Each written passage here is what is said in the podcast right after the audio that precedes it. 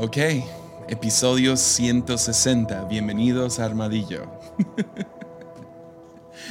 Ya, ah, estamos en, creo que ese es el, cuarto o quinto, no sé cómo, cómo, lo consideras tú, si Víspera es parte de esto, pero medio se hizo una serie. Ah, y hay veces, veces que nomás empieza a ver algo en tu corazón y no lo puedes quitar, pero no sabes qué es. Me hubiera gustado mucho saber qué era esto antes de para promocionarlo como tal, ¿no? Como un ah, como una serie, o sea, oficial.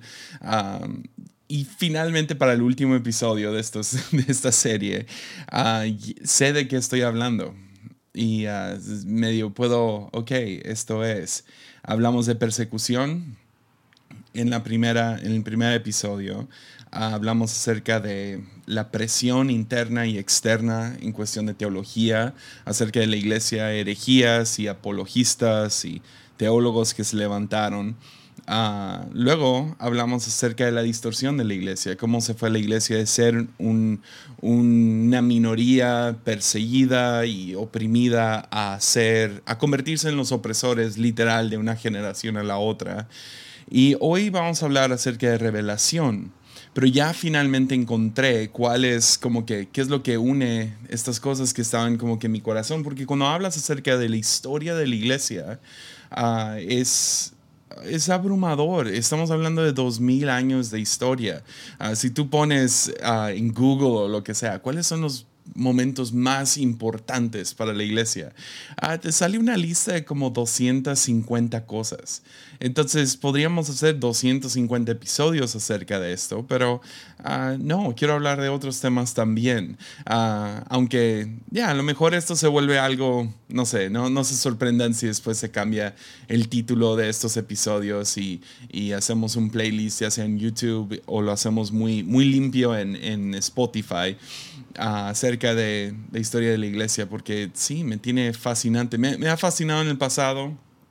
Ahorita estoy nomás reaprendiendo muchas cosas, reubicándome, porque cuando lo aprendí ah, o leí libros en el pasado era como, ay, qué flojera. Entonces, no sé, no sé si esta serie te da flojera. A mí no, he estado fascinado. Entonces, uh, sí, hoy le vamos a decir. Ah, y les digo, lo que encontré en estos cuatro episodios son básicamente cuatro de las amenazas más fuertes que la iglesia pasa en los últimos dos mil años. O sea, hay, hay más, uh, pero estos son los que resaltaron. Son amenazas en contra de la iglesia. Entonces tienes persecución, o sea, literal matando y encarcelando a cristianos tienes presión interna y externa, ah, mala teología básicamente, malas creencias acerca de Dios, ah, combatiendo buenas creencias. luego tenemos obviamente la distorsión de la iglesia, corrupción o sea, dándole corrupción, pero luego vamos a hablar hoy acerca de otra cosa. Pero antes de, antes de entrar, deja pago las cuentas. uh, si a ti te gusta este contenido, uh, las horas y horas y horas y horas de trabajo uh, que le meto a esto, si tú lo disfrutas y tú quieres bendecir de vuelta, tú lo puedes hacer en patreon.com, diagonal Jesiah Hansen. Puedes apoyar desde un dólar al mes. En buena onda, todo ayuda. Entonces ayuda a comprar libros, ayuda a, pagar todos los servicios para tener esto en línea, equipo y todo eso. Pero también ah, desde que comenzó la pandemia de COVID, ah, hemos estado básicamente dependiendo de este dinero como familia. Entonces, uh, y probablemente va a ser así un rato más. O sea, quisiera decir que ya no lo necesitamos, que solo puedo usar este dinero para lo que es armadillo. Pero sí, ah, no sé, no sé cómo se va a ver en los próximos años esto. Sí, si van a volver los viajes y va a poder subir nuestro salario de la iglesia, etc. Ah, pero ya, ya hablé mucho. Ah, si quieres apoyar económicamente, lo puedes hacer en Patreon. Y si no puedes, entiendo al 100, esto va a seguir siendo gratis, vamos a seguir sacando episodios, pero tú puedes apoyar compartiendo este video, uh, puedes hacerlo comentando, si algo no te gustó, si algo sí te gustó, puedes comentarlo en YouTube, puedes darle like, uh, también puedes compartir lo que, si tú escuchas esto en Spotify, iTunes, tú puedes recomendar esto a más gente y uh, eso también ayuda mucho, entonces sí, esparcir la voz. Pero bueno, entremos. Episodio 160, revelación. Y nos vamos a a 1347. Y yo sé, me estoy adelantando mil años en la historia del cristianismo al episodio pasado. Ah, y parte de eso es porque ya medio hice una serie acerca de la historia de la iglesia, ah, hablando acerca de los místicos. Entonces, si te interesa un poquito acerca de básicamente el 1% del remanente ah, de cristianos que se mantuvieron bien, algunos monjes y algunos teólogos, ah, ahí hablé acerca de cinco diferentes que puedes ir y leer sus vidas. Ah, San Patricio, San Francisco de Asís, ya, todos los que ves ahí, Juan de la Cruz, etc. pero ahora nos adelantamos en la historia. Nos quedamos con Constantino tomando, uh, convirtiéndose en emperador y convirtiendo el, reino ah, de Roma o el imperio de Roma en un, imperio cristiano, dándole poder, las llaves del poder y la economía a la iglesia. Pero ahora nos adelantamos y nos encontramos en una pequeña guerra ah, en Sicilia. Y ah, siempre hubo conflictos en esos mil años. Estamos hablando de conflicto tras conflicto, tras guerra, tras guerra, tras guerra. Y hay guerras internas, externas, y podríamos hacer, o sea, les digo, 100 episodios solo acerca de batallas y guerras importantes en aquellos tiempos. Ah, división del imperio, cómo, cómo salieron los reyes, uh, toda la los problemas del sur y del norte y del este específicamente, pero nos encontramos en Sicilia y se ha brotado otra batalla. Y llega un, em, un, barco comerciante del oeste de Europa. los genovés llegan a, Sicilia y cuando llegan ahí había brotado una, una, esta pequeña batalla, pero lo que pasa es que los, en la batalla lo que les ayudaba eran los muros.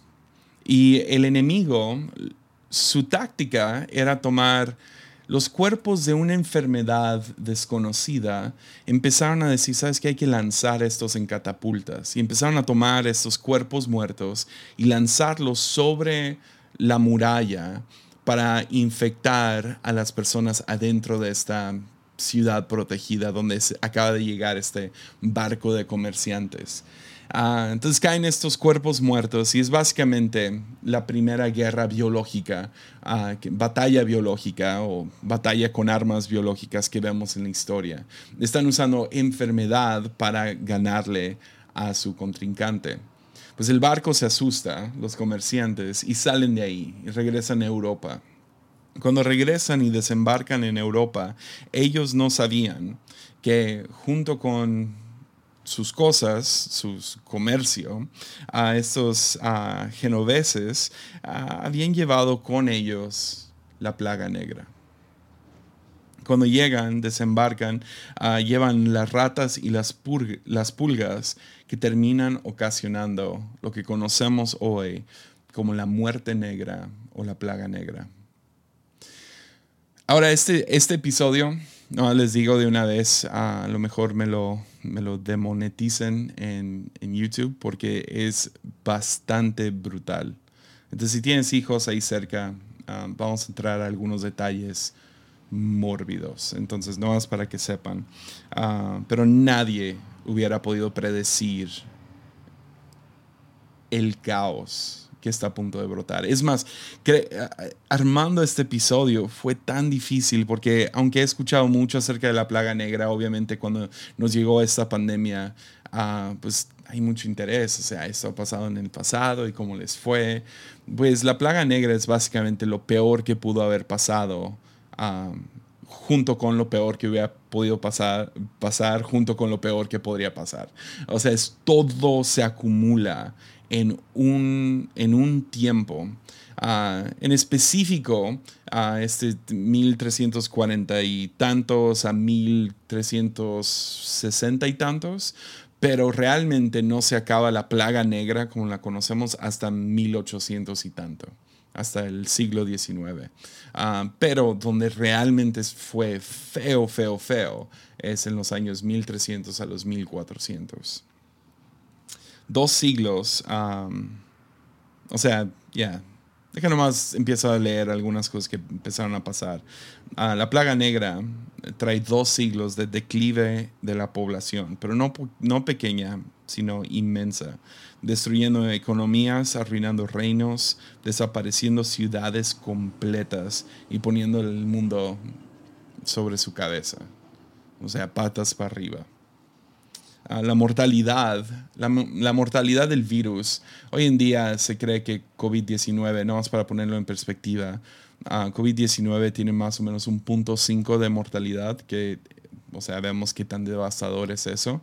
la plaga negra traía 90% de mortalidad. Si tú contraías el, el virus, tú tenías uno de o sea, tus, tus, tus oportunidades de vivir era uno en diez. O sea, piensa en eso por un segundo. Era absurdo. ya, ah, existen fotos aéreas hasta hoy en día de poblaciones, lugares, ciudades que completamente desaparecieron del mapa.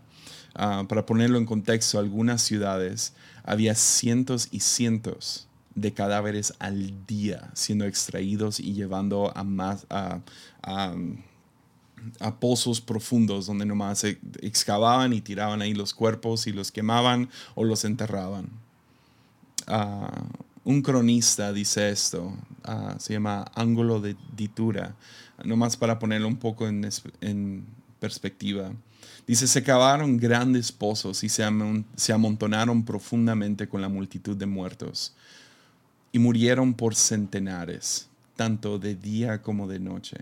Y tan pronto como se llenaron esas zanjas, se cavaron más, y yo, ángulo de titura, enterré a mis cinco hijos con mis propias manos y también estaban los que estaban tan escasamente cubiertos de tierra que los perros los arrastraban y los devoraban y devoraban muchos cuerpos por toda la ciudad. O sea, agarraban esos cuerpos de estos y los llevaban, pedazos de cuerpo o los cuerpos completos a la ciudad y los devoraban ahí. Porque todos esperaban la muerte. Ah, perdón. Ah, y los llevaban por la ciudad. No hubo nadie que llorara por ninguna muerte porque todos esperaban la muerte y murieron tantos que todos creyeron que era el fin del mundo. Padre abandonó al hijo, esposa a esposo, un hermano a otro, porque esa enfermedad parecía atravesar el aliento y la vista, y así murieron. Y no se pudo encontrar ninguno para enterrar a los muertos por dinero o por amistad los, los, miembros de una familia llevaban a sus muertos a una zanja lo mejor que podían, sin sacerdote, sin oficios divinos. Ángulo de ditura. Ya, la, la, la, pandemia de la plaga negra no solo afectó a individuos, sino afectó la humanidad en sí. Ah, fue, fue completamente catastrófico. Ahorita vamos a hablar aún más pero hubo un abandono total del prójimo. Pero ¿cuál es el contexto? ¿Cómo es que llega la plaga negra? Pues si nos, si nos vamos a los registros de clima en aquellos tiempos, ah, la primera cosa que tenemos que hablar es del óptimo medieval. El óptimo medieval es, un, es una anomalía uh, en, en, cuestión de clima. Básicamente el mundo se calentó por unos siglos, o sea, subió la temperatura a unos grados. Hubo, por así decirlo, calentamiento global. Ah, entonces hubo un clima más caluroso por los siglos antes de este, entonces del año 1100 y algo al año 300 y feria. Ah, subió la temperatura y cuando subió la temperatura, eso es buenas, buenas noticias para la región de Europa.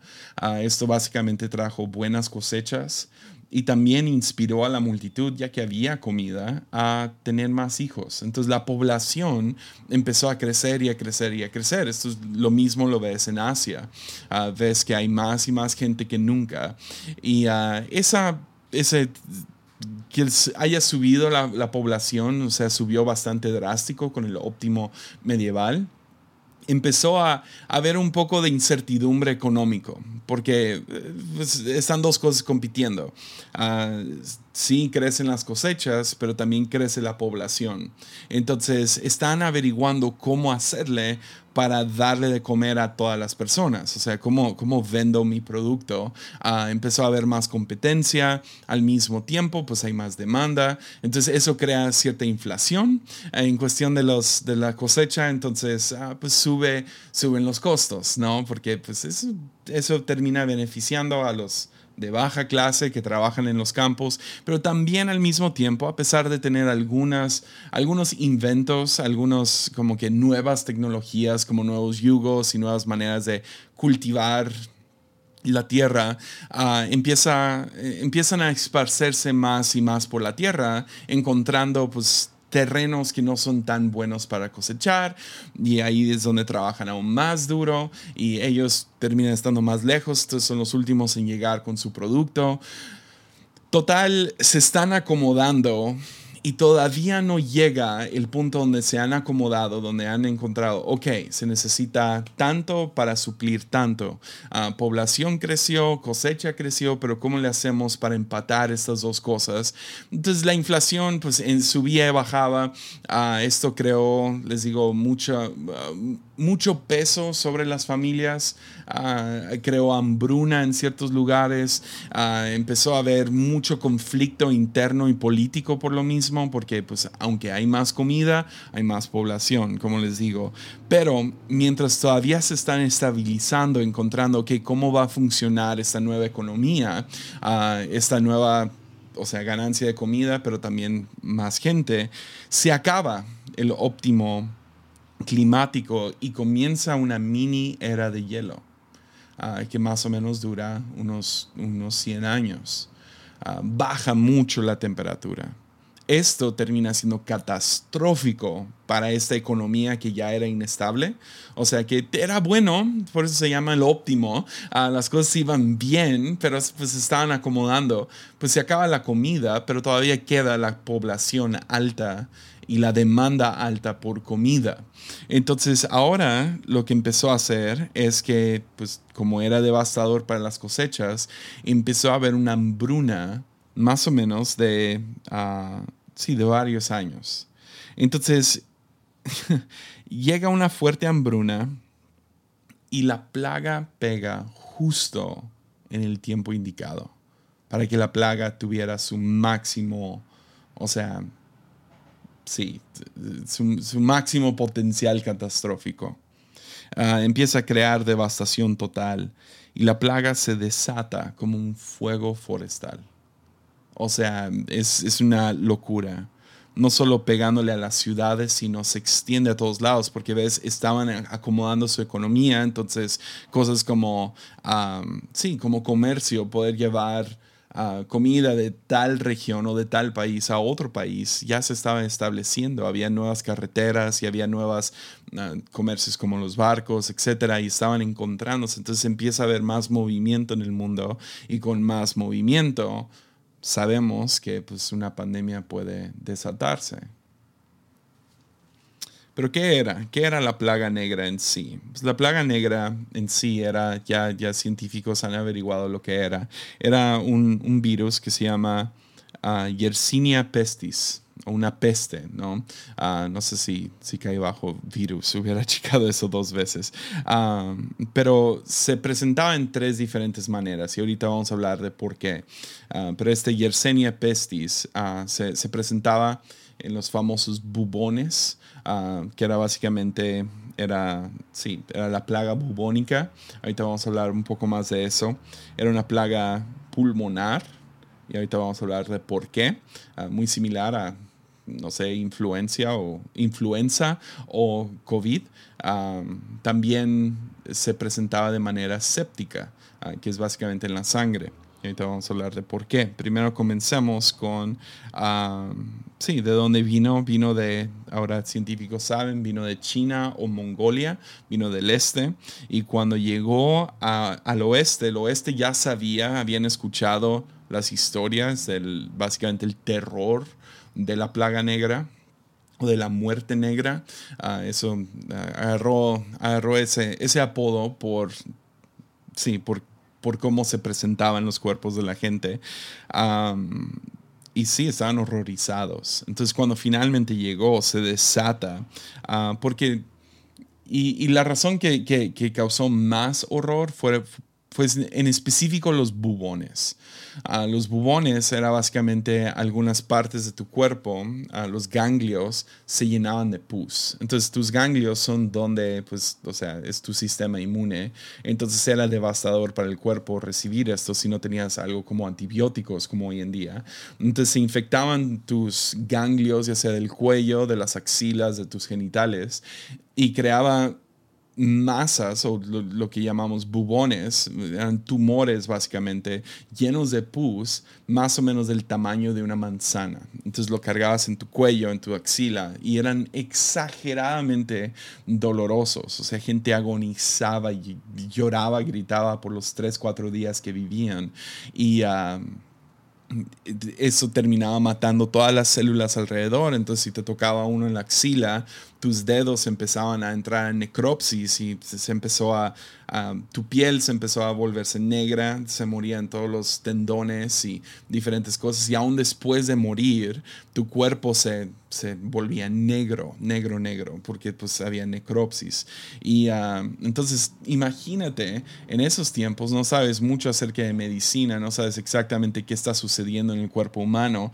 Tú nomás ves a gente que les sale uno de sus bubones y ah, luego los ves después, días después de morir, siguen, ah, o sea, volviéndose más y más negros en su piel. Ah, o sea, básicamente su vida es chupada de ellos. Obviamente te vas a ir con cosas muy supersticiosas, pensando que la muerte misma les está chupando la vida de ellos. esos bubones eran esos hinchazones como les digo, y, ah, y, luego también tenías el aspecto de pulmonar. Pulmonar era porque no sabían qué hacer con los cadáveres. Uh, gente está muriendo rápidamente y no saben qué hacer. Ah, entonces empiezan a nomás juntar los, los cadáveres ahí, en la ciudad. algunos no los pueden recoger a tiempo y permanecen días en la casa. O en otras situaciones, a algunos se les ocurrió abrir estos bubones.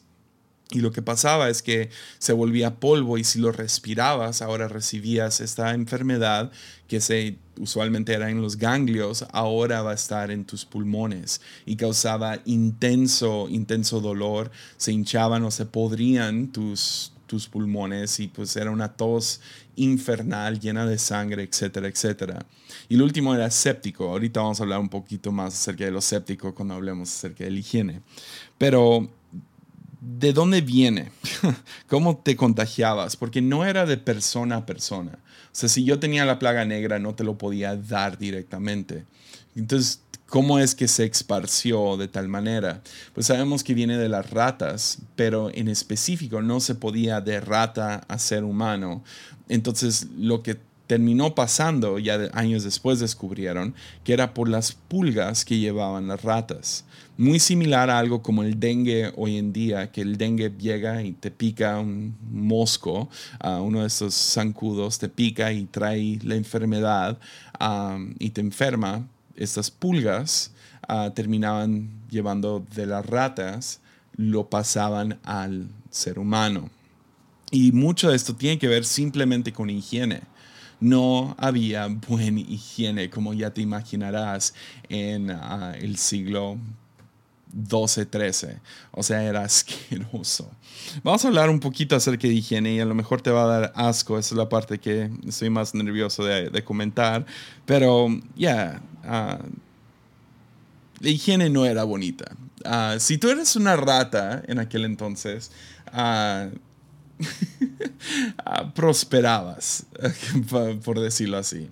Ah, las ratas estaban por todos lados, todos lados. Eran las amigas, eran los, no sé, no, ni sé con qué compararlo con hoy en día, pero era absurda la cantidad de ratas. O sea, lo puedes ver en su arte de aquellos tiempos, pueden verlo aquí.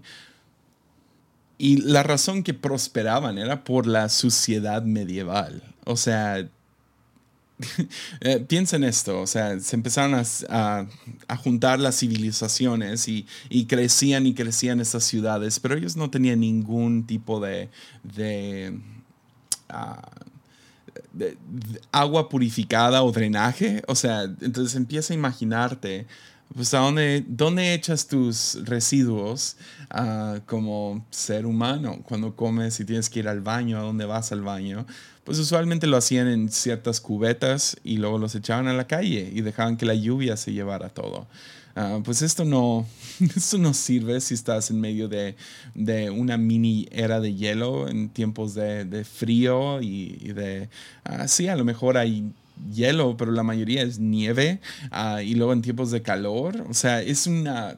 Yeah. O sea, imagínate, ah, las calles llenas, llenas. No podías caminar por las calles de, digamos, Florencia sin estar pisando algo. O sea, y, y aparte de eso, pues agregas, pues no hay, no hay higiene, gente no se baña. Eh, bañarse es como, entonces no hay como que baños privados para ellos, se bañan en el baño público.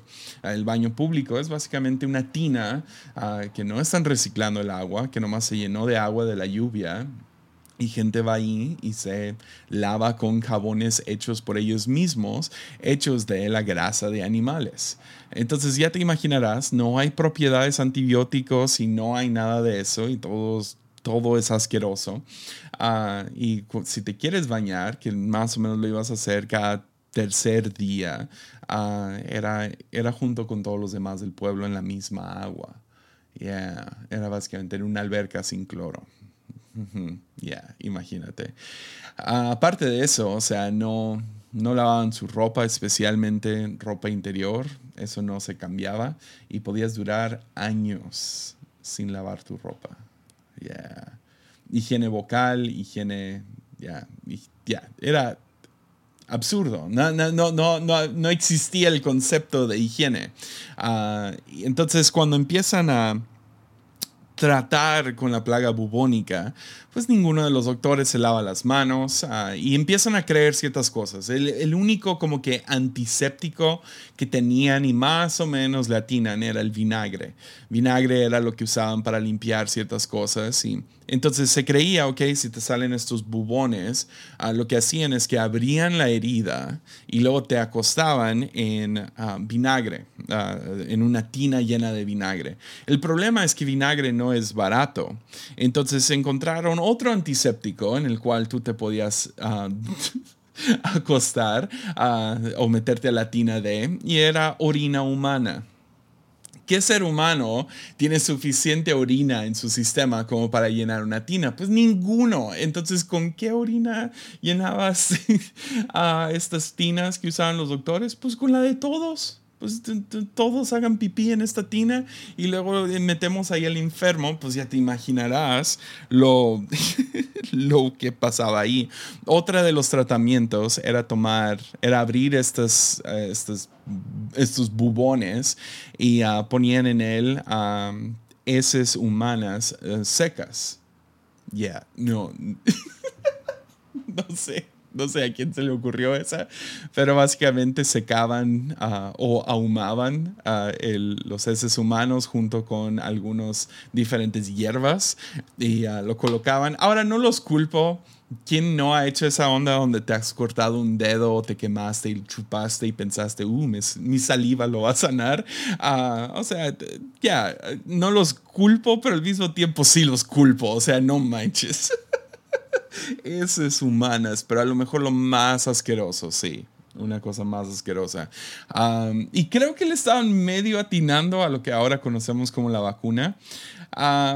pero eh, no sé de dónde brotó, traté de buscar, no sé cuál era la lógica detrás de esto, más que a lo mejor era como que un preludio para lo que tendríamos como vacunas, pero también se creía que si cortabas los bubones que están llenos de pus y sacabas el pus ah, y lo ponías en un vaso y se lo dabas a alguien sano y ellos se lo tomaban, eso los haría inmunes. ya, tampoco. no, ah, no, uh, causó gran enfermedad como te puedes imaginar. y otra de las cosas usaban, pues, ah, una de las fuertes, ya esto vino años después, ah, se creía que una de las razones que la plaga negra estaba era por el olor, ¿no? Porque uno de esos reyes una vez llegó a uno de los pueblos más afectados, olía espantoso y, ah, y dijo, ok, es por el, está en el aire, era la creencia. Entonces doctores, siguiendo a este rey, ah, desarrollaron máscaras. Y las máscaras no eran como cubrebocas hoy en día, de hecho no era para filtrar el aire. Se creía que olores ricos ah, podían básicamente eliminar la suciedad. Entonces era como, sí, como nosotros cuando estamos jóvenes y no le echamos spray a la cama y pensamos, ah, ya, ya lavé las sábanas, ¿no? Era algo similar, pero básicamente desarrollaron estas máscaras, no sé si podemos poner una foto también, unas máscaras en forma de como pájaro, ah, como pico de pájaro. Y la razón que estaban hechas así era porque adentro llevaban flores y diferentes hierbas como menta y etcétera.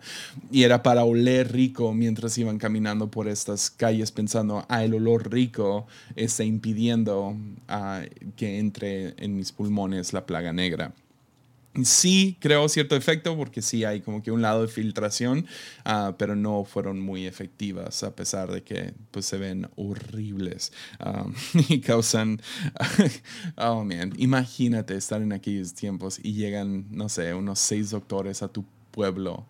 O sea, tú sabes, hay gente aquí muriendo de la plaga bubónica. Y aparte, ves esa cara, uff, uh, yeah.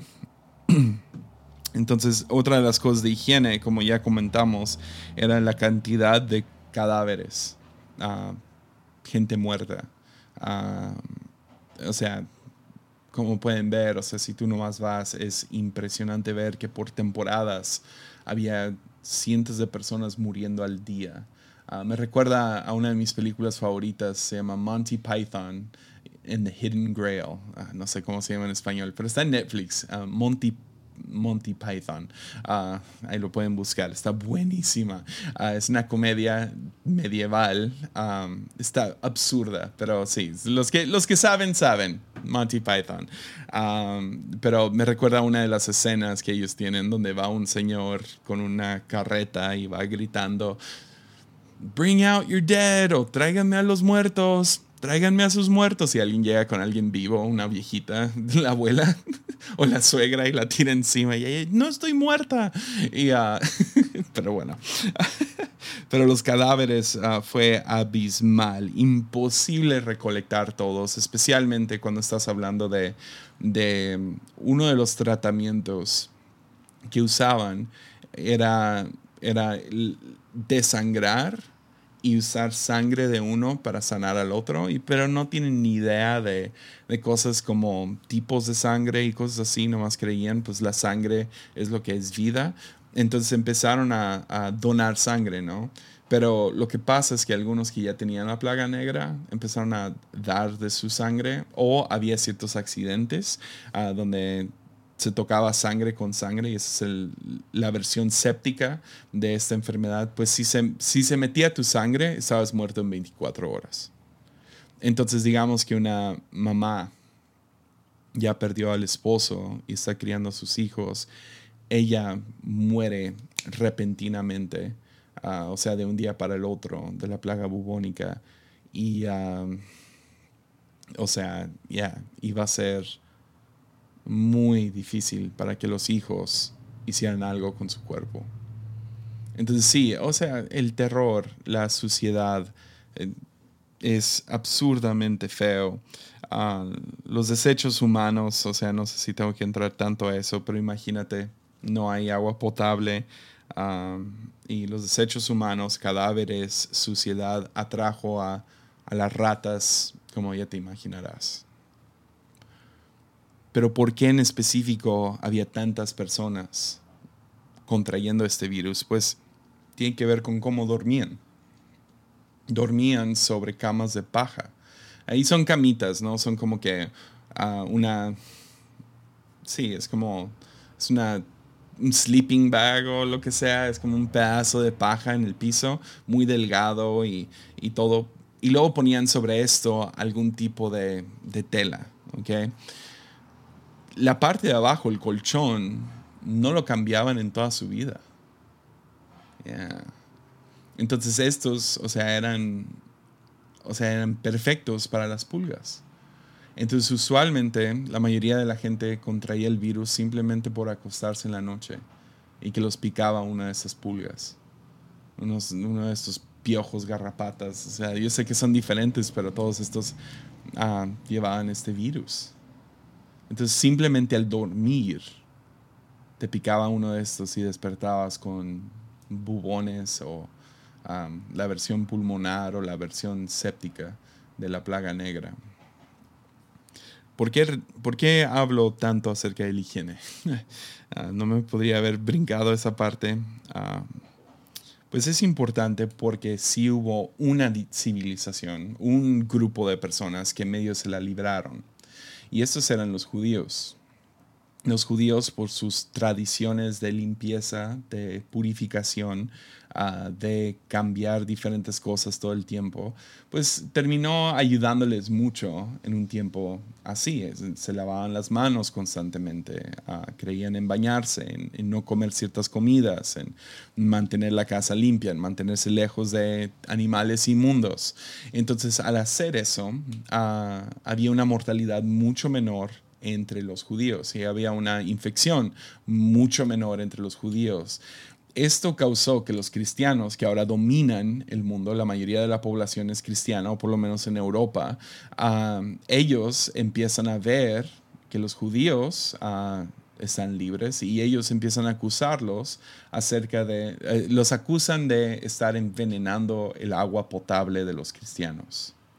Y termina siendo a lo mejor el segundo, no estoy, no sé, leí esto en, uno de los libros que eso termina siendo el genocidio de judíos mm, segundo más grande. O sea, es el más grande hasta ahora, fuera de tiempos bíblicos, es el más grande hasta ahora, y luego llega el holocausto en la Segunda Guerra Mundial, pero este es el segundo más fuerte. En una ocasión, pues queman a todos los, los judíos en Alemania. Y tratando de, de, limpiarse de, esta, de estas personas que están matando a los demás. Ah, por otro lado, se creía, llegaron a otra conclusión en contra de los judíos, ah, creyendo que Dios los estaba castigando a los cristianos por dejar permitir vivir a los judíos. Entonces comenzó una persecución en contra de los judíos en ese tiempo. Ah, y todo era porque ellos eran más limpios. Entonces, uh, ya, ¿qué impacto tuvo la plaga negra sobre, el, sobre la iglesia? Pues creo que primero tenemos que hablar acerca del impacto social. El impacto social, ya te imaginarás, y no voy a hablar mucho de esto, pero solo porque es relevante a, la historia de la iglesia el impacto social, uh, no más piénsalo, dos segundos, la mortalidad mundial. Se estima que, desde que comenzó la plaga negra hasta que terminó en 1800 y feria, murieron alrededor de 500 millones de personas. Ya, 500 millones de personas. Ah, yo sé que es a través de muchos años, o sea, siglos, pero solo en Europa, en ese tiempo, en 1300 a 1400 y feria, murieron 60% de la población. Estamos hablando de unos 50 millones de personas así en un tiempo donde la población no era la que tenemos hoy. Entonces a lo mejor escuchamos de, de 500, de, de 500 millones de muertes o 50 millones de muertes en Europa y decimos, ah, pues, o sea, COVID ya lleva 5 millones, entonces ya, ah, sí, tiene sentido o lo que sea. No, no, no, no, no.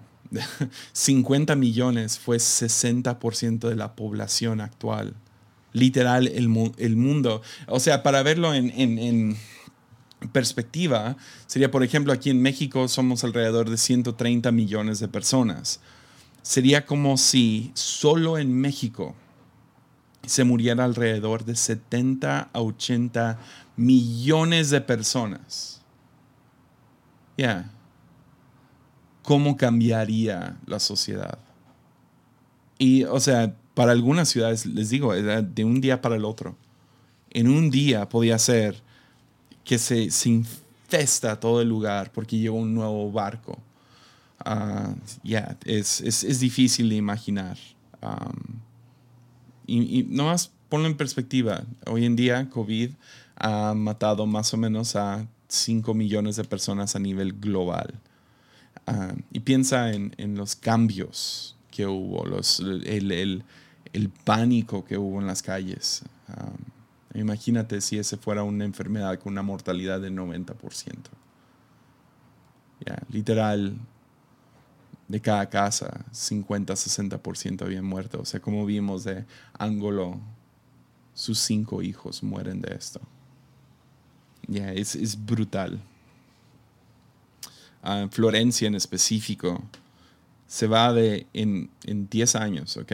En 10 años se va de 120 mil personas. Es una ciudad muy grande para aquellos tiempos. 120 mil personas se colapsa a 30 mil. Ya.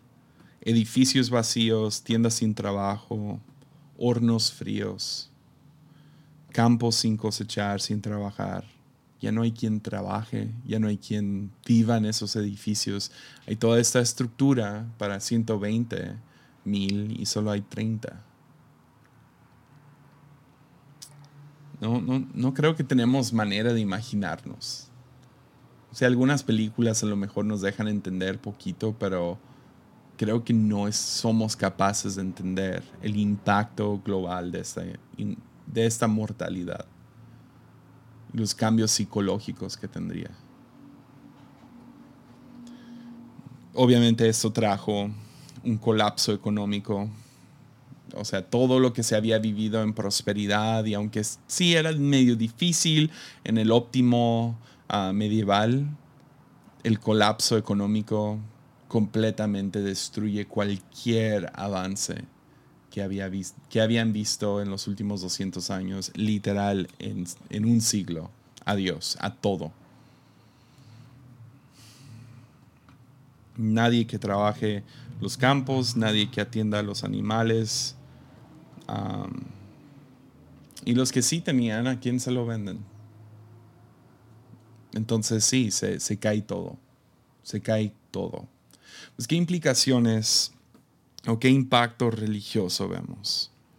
Pues aquí vemos la primera vez que se levanta un, un tono entre la gente de lo que ahora llamamos anticleritarismo, que era básicamente un tono en contra de la iglesia. Ahora, nosotros estamos bastante acostumbrados a eso hoy en día, ¿no?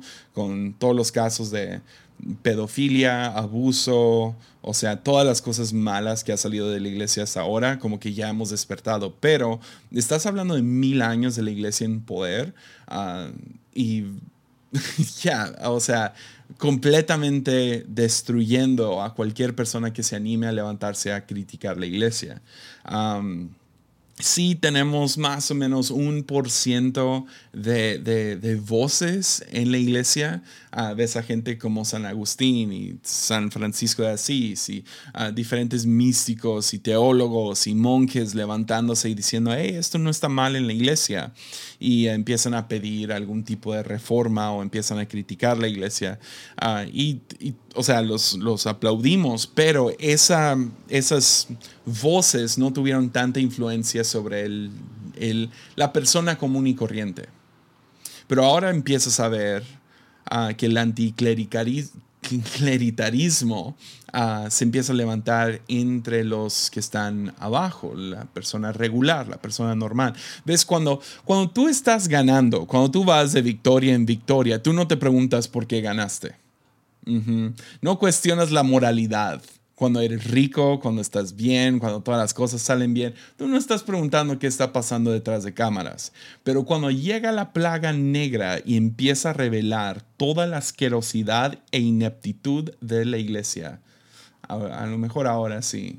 Empiezas a levantar tu voz, empiezas a, decir, hey, ah, algo está mal.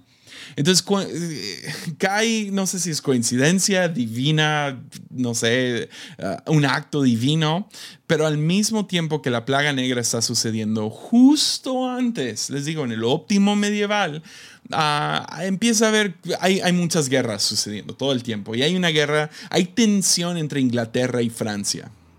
Ahora recuerden, el Papa está encargado de todo, eh, por lo menos religiosamente, y, él sirve a los reyes y las reinas y las diferentes personas y, y, está al tanto de todo, pero empieza a haber tensión interna entre dos de sus principales países.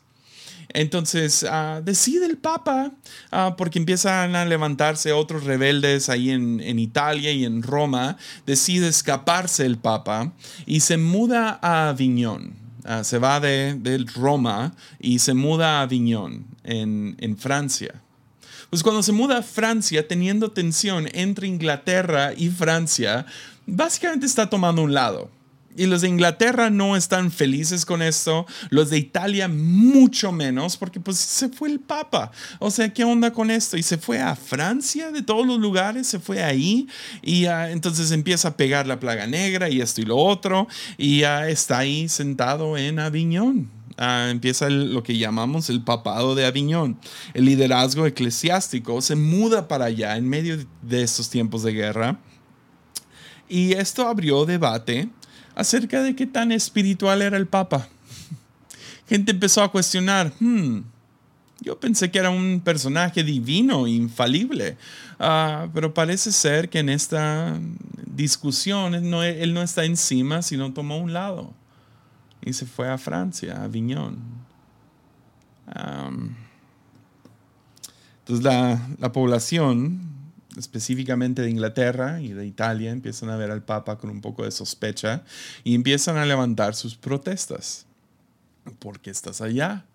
O sea, que no eres de toda la gente, ¿por qué no regresas a Roma y gobiernas desde ahí? O sea, en Aviñón estás muy lejos para poder atender a todos y si hay algún conflicto, algo así, o sea, para o sea, no hay aviones como para irnos para allá, ¿no? No hay, no hay Zoom. Ah, la comunicación está rara y, y, básicamente protestan y 70 años después él regresa. Regresa el Papa a Roma, cuando se sitúa en Roma, estoy medio, estoy diciendo todo esto muy rápido, asquerosamente, pero llega el Papa a Roma, cuando llega a Roma, Ah, se muere. Ah, no, no, no, no hay evidencia de que lo matan ni nada así, es nomás se muere ah, de causas naturales. Y ahora es tiempo de escoger un nuevo papa. Pues escogen a un papa, a otro papa, a otro papa francés. pues los italianos, ahora, ahora está el papado otra vez en Roma y escogen a un papa francés, pues los de Italia se enojan, empieza toda una revolución, una revuelta y van y básicamente ah, dicen, no, vamos a escoger uno italiano. Escogen uno italiano ah, en vez del francés y ah, el papado, todo, todo, el liderazgo eclesiástico sigue en Aviñón. Ellos dicen, no, no, no, su, su elección es nulo. nosotros vamos a escoger otro, pero acá. Y escogen otro. Entonces ahora hay dos papas. Yeah, básicamente a eso cae mientras pasa el heladero y nos cuenta nos canta sus canciones de helados. Ah, pero básicamente ahora hay dos papas. Esto crea, no, o sea, no nos, imagínense, o sea, en un país de, la nada hay dos presidentes. Y los dos ah, no se rinden, los dos son el presidente y entonces empieza a crear mucha división, discordia dentro de la iglesia. Y de la nada ahora se levanta un tercer papa en el lado del este. Yeah, tres papas. Y como te imaginarás, esto crea caos, caos dentro de la iglesia. Es más o menos en los años 1378 a 1417. Ah, entonces ahora tienes un, un, un, un papa en Roma, otro en Pisa y otro en Aviñón. Esto crea caos crisis organizacional desde arriba hasta abajo. Y ahí es donde se empieza a levantar el anticlericalismo. Están furiosos con la iglesia. ¿Por qué? Porque ahora ven el liderazgo supremo como payasos. Ya. Entonces eso se empieza a exponer. Pero ves, en medio de la plaga negra, lo que empieza a suceder es que la iglesia no es inmune. ¿Se acuerdan cuando comenzó COVID-19 que todos los pastores estaban citando ciertos versículos diciendo ninguna peste entrará a mi casa y etcétera, etcétera? Ah, y no, yo no me voy a vacunar, me voy a vacunar con la sangre de Cristo. Pues lo mismo sucede. Empiezan a ofrecer milagros a costo, a costo y uh, ya se empiezan a morir los padres. A ellos les toca manejar la mayoría de los cuerpos porque ellos son los que se encargan de los funerales. Y los padres, obispos, los sacerdotes empiezan a morir, uno tras otro, tras otro, tras otro. Eso empieza a crear cierta sospecha entre la gente de que estas personas no son infalibles tampoco, no son tan espirituales. Y empiezan a entrar, se abren básicamente los los papas o el papa decide abrirlo a que, ok, ah, necesitamos sacerdotes, entonces quién quiere entrarle, y empiezan a entrar generaciones más y más jóvenes con menos y menos experiencia, menos y menos, ah, o sea, filtración, entonces empieza a haber más y más corrupción. En el tiempo había cinco uh, o sea, la corrupción moral se expresaba en cinco maneras oficiales. Ahora, todos caen básicamente el dinero, pero se los quiero mencionar aquí, las cinco tendencias de corrupción de la iglesia ah, durante la plaga negra que empiezan a ser expuestos. el primero se llama, fue declarado o nombrado simonía. Simonía. Y Simonía nace de una historia donde Pedro está, está evangelizando y hacen milagros y diferentes cosas y llega un hechicero llamado Simón y quiere comprarle sus trucos de magia. A, Pedro y Pedro pues, lo reprende y le dice, ¿cómo crees? No, hombre, así no funciona esto, etcétera, etcétera. Pues lo que estaba pasando es que había ciertas personas, como ya la iglesia tenía poder, Ah, tenía mucha influencia y se ganaba mucho dinero a través de sus penitencias y diezmos, ofrendas y, todo eso. Ah, la mezcla de todo eso y tipo impuestos empiezan a ser posiciones más lucrativas. Entonces, digamos que yo soy un papá con mucho dinero y mi hijo no sirve de nada y yo nomás quiero ponerlo en una posición donde él tenga cierta influencia y tenga poder y que tenga dinero. Ah, yo podía comprar con mi dinero, uh, podía llegar a, uno de los obispos y decir, oye, uh, pon a mi hijo en un lugar de, obispado. Y se brincaba todo el, sistema de cuidar quién iba a estar ahí. Ahora, eso no sucedía todo el tiempo y la corrupción moral, teníamos que clarificar, no era absoluta, pero era suficiente fuerte para afectar cómo los veían las masas. Ah, eso no era legal, ah, sin embargo, uh, cuando la autoridad está en crisis, hay una división en el papado, hay muchos sacerdotes muriendo y la plaga negra está por todos lados, no se nota, no lo ves y empieza a crecer y a crecer la simonía. El segundo se llama pluralismo. Y pluralismo, como les digo, estos puestos de autoridad eran lucrativas y llevaban cierto poder. El pluralismo ah, era cuando una persona en poder tomaba dos oficios de la iglesia. Entonces a lo mejor era archiobispo obispo en esta región y luego era obispo en esta región y luego era sacerdote en esa región ah, y, o sacerdote en esas tres regiones. Y eh, básicamente lo que hacía era acumular todo ese dinero. Ah, y esto también era mal visto, ah, pero era tomar diferentes puestos geográficos diferentes sin tanto lucrativos, o sea, tomaba el dinero de todas estas iglesias, pero al mismo tiempo no cuidaba de la gente que estaba ahí, entonces no estaba presente para poder atender a estas personas. Ah, que me lleva al tercero, que se llama ausentismo. ausentismo era evitar los labores de la iglesia, era tener el puesto y como pueden ver, simonía, ah, pluralismo y ahora ausentismo, los tres van mano a mano. Era básicamente gente que tenían una posición de cuidar a su gente y, están completamente ausentes. Vivían en otra región, en otro lugar, en otra ciudad y lo que terminaron haciendo era contratar a quien sea. Juan, Juan, Juan es el que limpia. Tú atiende los funerales, las confesiones, eh, tú, tú haz los servicios, etc. Y empezó a haber mucha apatía, corrupción. Uh, sí, estaban ausentes los que deberían estar encargados. Nomás lo hacían por la posición y el dinero, ya no lo hacían por cuidar a su gente. Entonces la gente ahora se siente, hey, estamos en crisis y no está nuestro padre y no lo, vamos a, no lo vemos por meses o a lo mejor nunca. Eso ah, también dio lugar a, una ruptura eh, del celibato. Este era otro ah, que ahora a lo mejor veríamos muy fuerte. Ah, lo, ideal para un sacerdote en aquellos tiempos era que fueras soltero. Es similar hoy en día para la Iglesia Católica, pero esto era a nivel cristianismo, ¿no?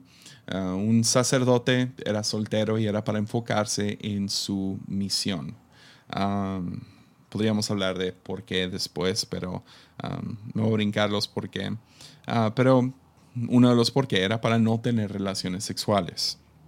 Pues sacerdotes, se cree que una tercera parte de todos los sacerdotes del mundo comenzaron a tomar concubinas. Y eso era básicamente era ah, una mujer con la que tenía relaciones. Algunos se enamoraban de ellos y y concubina era un tipo matrimonio legal, pero no bien visto por la iglesia. Ah, sería como ir y como un, matrimonio civil, algo así. Ah, pero muchos de ellos eran simplemente, ah, es mi concubina y realmente era para satisfacerse sexualmente. Muy feo. Ah, pero la iglesia no sabía cómo atender esto porque si, despedían en medio de una crisis, despedían o quitaban del su puesto a una tercera parte de sus sacerdotes. ¿A qué iba a suceder? Entonces lo que empezaron a implementar, obviamente, fue dinero. Ah, empezaron a multar a los sacerdotes que llevaban concubinas. Entonces tú podías tener una concubina y simplemente pagar una anualidad por tener relaciones sexuales. God. Ah, esto llevó a la acusación obvia de parte del pueblo a la iglesia de que la iglesia era avariciosa y tenían que cambiar su, su, su sistema. Porque su sistema, eso especialmente se dio en Alemania. Están acusando a la iglesia de ser avariciosos, porque la mayoría de los diezmos, penitencias, dinero, todo lo que entraba se iba a Roma o al papado en Aviñón. Entonces, decir, pues, o sea, nos quedamos sin nada. Es más, todo el dinero que damos a la iglesia ni podemos ver los frutos de ese dinero a avanzar la iglesia en la que estamos. Entonces hubo más y más frustrante, se volvió más y más frustrante para la mayoría de la gente común de que el dinero se iba a Roma. Entonces, uh, esto fue, uh, esto fue particularmente frustrante mientras pasa el del gas. Ah, si algún día saco merch, no va a decir ninguna frase chida de armadillo. Va a decir el gas o va a ser el sonido de una ambulancia. No más quiero que sepan eso. Pero esto fue particularmente frustrante porque cuando acusas a la iglesia ah, de avaricia, ellos eran la corte más alta. Entonces estás acusando a la iglesia de ser avariciosa y quién va a juzgar a la iglesia? Pues la iglesia. Yep. Entonces, nunca somos buenos jueces de nosotros mismos. Es difícil tener un buen ojo sobre las cosas que estás haciendo si tú eres tu propio juez, jurado y abogado. Yep eso nos lleva a revelación. Revelación. Pues el mundo se está acabando. Está, está colapsando. Es el fin del mundo, como leímos a ángulo de titura. Todos creyeron que era el fin del mundo. Dejaron de llorar. Estaban tan entumecidos al, al horror que vivían. Muerte tocando a su puerta diario. La iglesia es corrupta, los reinos son corruptos. Hay guerras, rumores de guerras. El liderazgo es inepto desde arriba hasta abajo. Ahora los ven como payasos. Tanto político como científico como la iglesia.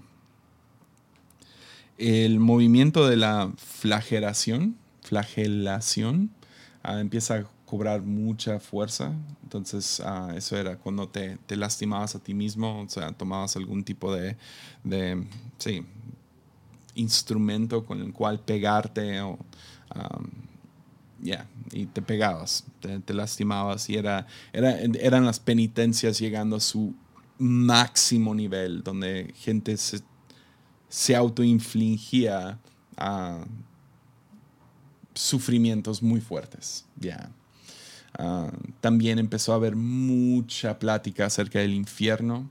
Ah, también empezó a crecer mucho lo de las penitencias, que no voy a entrar en este episodio, pero algún día sí voy a hablar de eso. Ah, empezó a crecer mucho lo que es el arte que se llama Dance Macabre, que es básicamente una fascinación con la muerte, esqueletos por todos lados bailando. Ah, si quieres ver una película fascinante acerca de la plaga negra, se llama El séptimo sello. Es una película vieja, blanco y negro. Eh, ya, lo vi ahorita en la pandemia y es fascinante. Y ves muchas cosas acerca de la plaga negra, como creían en aquel entonces. Y tienen la mejor escena al final, todos los personajes de la película ah, danzando junto con la muerte. Ah, está buenísimo. Ah, pero también creo una... En, en la psicología común, gente vivía con el vive, vive por hoy. Ah, y vive por hoy puede ser algo muy bueno y algo muy malo. Es básicamente su, su, su YOLO, ¿no? You only live once, solo vives una vez. Um, pero este, este vive por hoy uh, empezó a entrar, lo puedes ver en muchas de las historiadores hablan del vive por hoy, um, pero vive por hoy también se puede tornar a algo muy malo.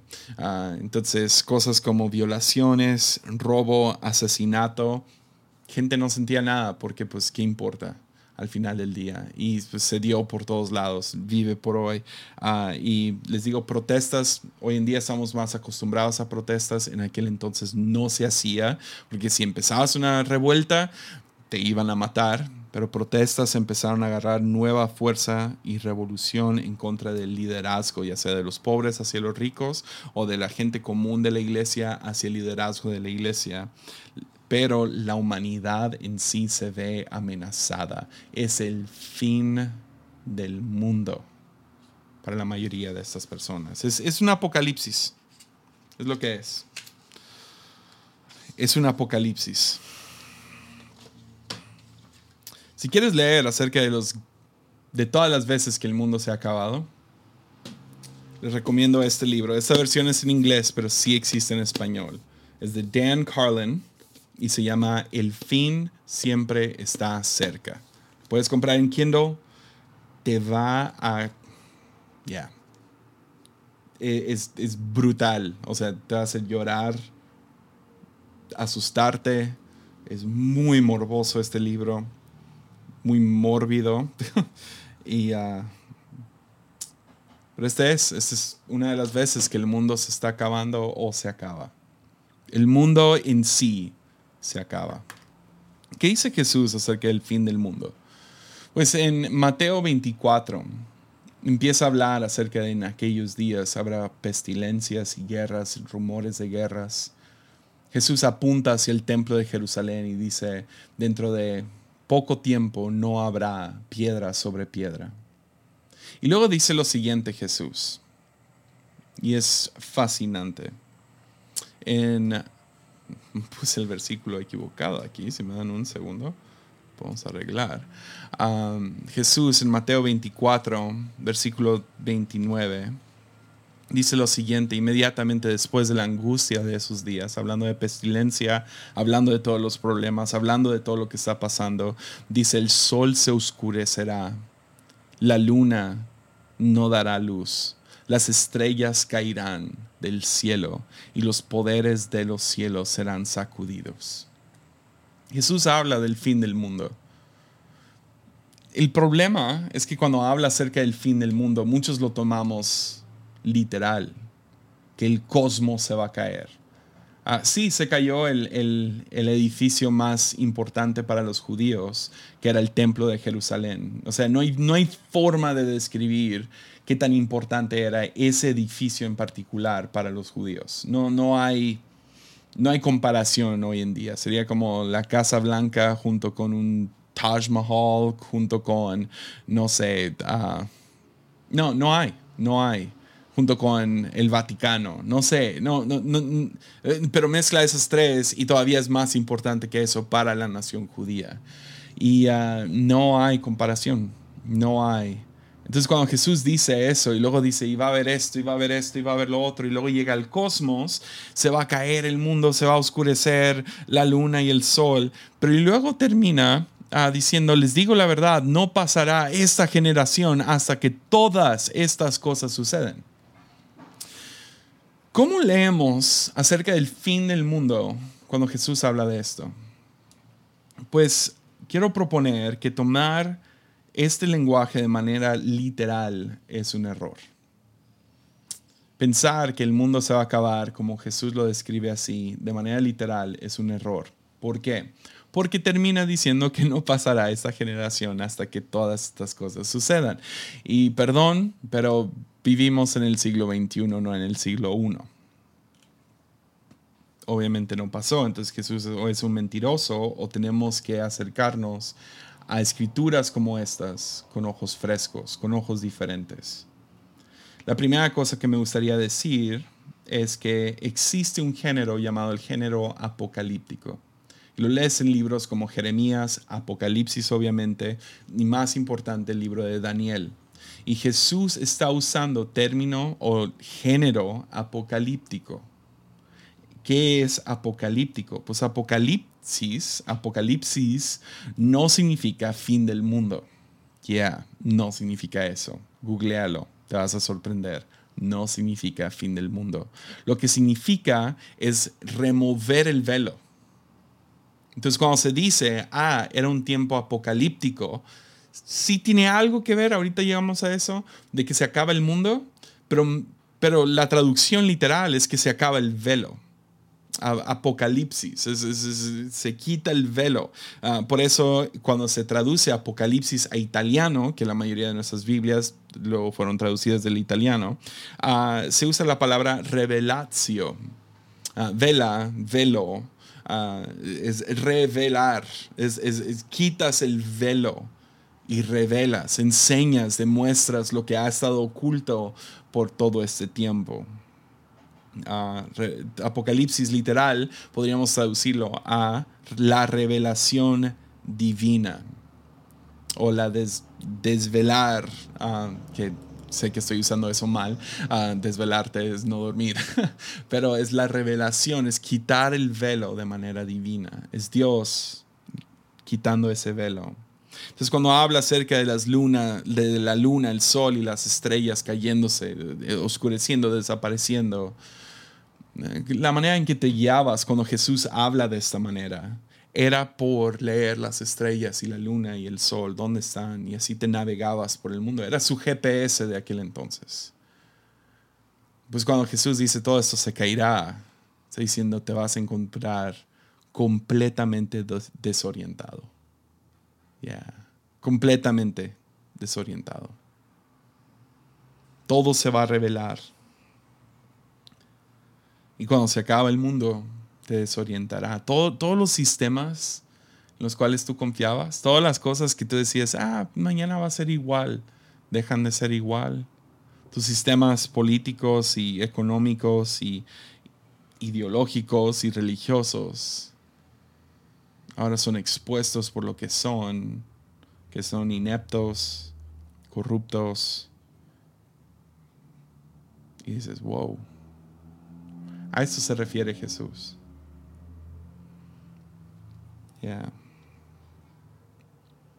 La plaga negra fue eso.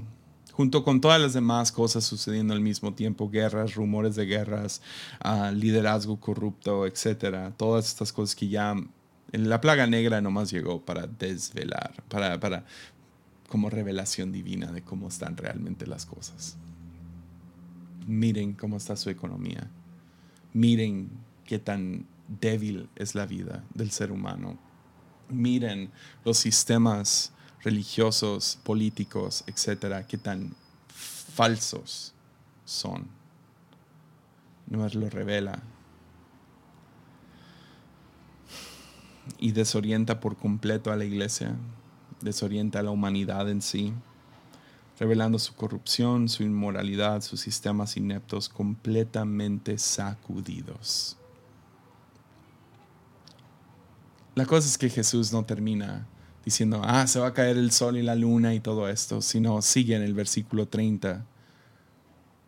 Dice, por fin aparecerá en los cielos la señal de que el Hijo del Hombre viene.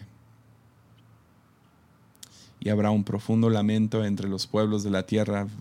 Verán al Hijo del Hombre venir en las nubes del cielo con todo poder y gran gloria. Entonces Jesús dice, lo que van a ver es que se, va, van, a, encontrarse completamente desorientados. Se va a revelar todo, pero al final del día me voy a revelar yo. los sistemas que usan ahorita para navegar el mundo dejarán de existir, pero sabes que cuando eso desaparezca, me van a ver a mí. Yeah. Y en Mateo 28 podemos tener esto. Ah, y género apocalíptico es, simplemente es, es una descripción de cómo te sientes en ese momento. imagínate que tu mundo se vaya acabando. Recibe la noticia de que tienes cáncer, de que perdiste el trabajo, de que tus padres se divorciaron.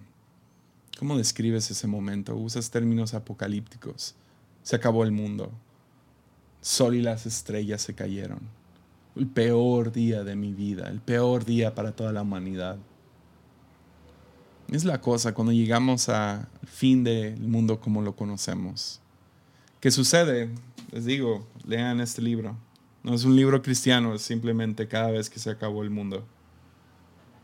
Momentos apocalípticos. Cada vez que se acaba el mundo, tanto para la humanidad como para nosotros. Jesús promete algo unos capítulos después en Mateo, en Mateo 28, 20, que dice, y tengan por seguro esto, que estoy con ustedes siempre, hasta el fin de los tiempos. Que aún en medio de la plaga negra o la pandemia del COVID-19, que aún en medio de revuelta total el sistema económico, político, cuando se empiezan a descubrir y a revelar la corrupción y la ineptitud, cuando empiezas a ver cómo está el mundo y gente empieza a vivir por el día y moralidad, y moralidad no, no importa, tengan por seguro que estoy con ustedes siempre. Cuando tu mundo se está acabando, tengan por seguro que yo estoy con ustedes siempre. Y sabes qué? La historia al final del día, en medio de revelación, de, de, esta, de este apocalipsis llamado la plaga negra, que revela todas las cosas acerca de la iglesia y su corrupción, que trae a la iglesia sus rodillas ante Dios, terminó abriendo las puertas para que uno que practicaba el anticlericalismo, ni lo puedo decir, uno que practicaba la protesta en contra del liderazgo de la iglesia llamado Martín Lutero, se levantara unas décadas después abrió la puerta para que Él llegara y comenzara lo que conocemos hoy como la reformación de la iglesia.